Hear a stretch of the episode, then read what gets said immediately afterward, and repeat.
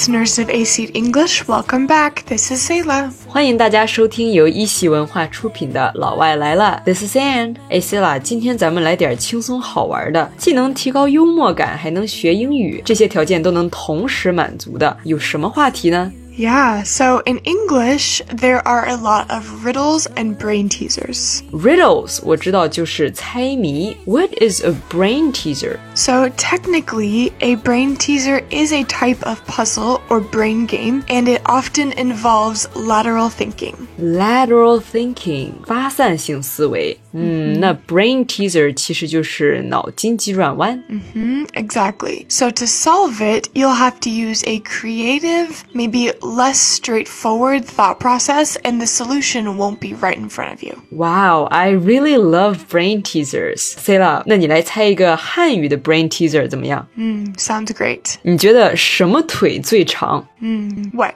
嗯，火腿肠。Hmm, that's very smart. I like it. So now let's look at some English brain teasers. Okay, let's go. So, what do you call a bee that comes from America? A bee that comes from America，一个来自于美国的蜜蜂。I don't know. You would call that a USB.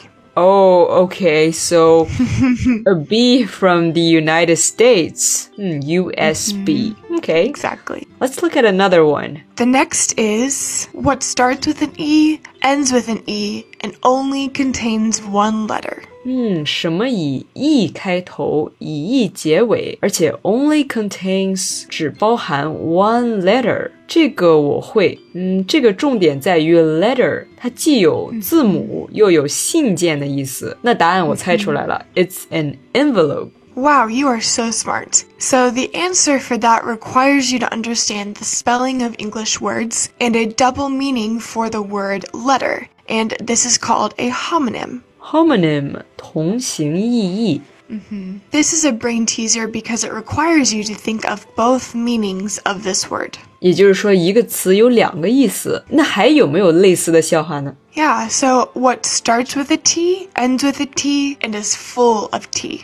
嗯，什么词以 t 开头，以 t 结尾儿，and is full of tea，里面也全是 t。 Yeah, the answer is a teapot. So this would be another thing that would require thinking creatively. 嗯，所以这个 t 既是字母的那个 t，又是茶的那个单词。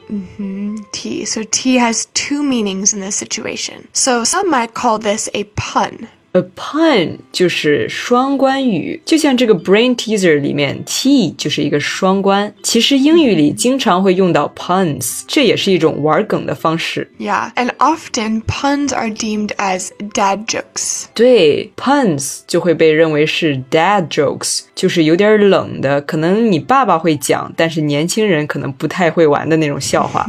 Exactly. Puns are often the favorite jokes of dads, which is why they are called dad jokes. I see. So let's move on to the next one. Yeah, so the next one is what do you call an alligator in a vest? An alligator in a vest，一个穿背心的鳄鱼，这个有点难。嗯 c e l a 你直接跟我说答案吧。 An investigator. Investigator，哦、so invest 在背心里的，然后再把 alligator 前面给去掉，investigator 就是那个调查员。 Yeah, so this is what you would call a play on words. Play on words，玩文字游戏。 Yeah, because it is taking the end of the word alligator and using a word investigator. It is taking advantage of the formation of the word. 对，这个就是充分利用了英语构词法的特点，take advantage of the formation of the word. That's fun. Let's hear another one.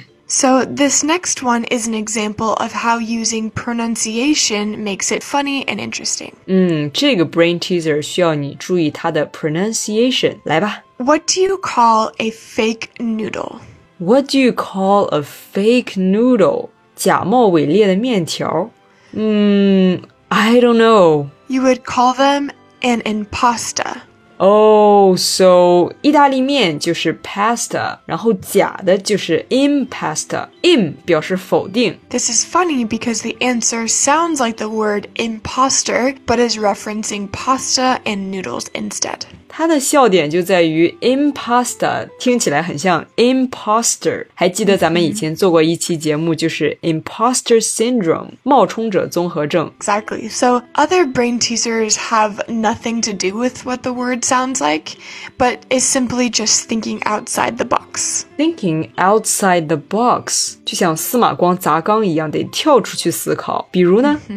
Yeah, so maybe think about this one. What goes up but never comes down? 什么东西 goes up but never comes down，只往上走不往下走？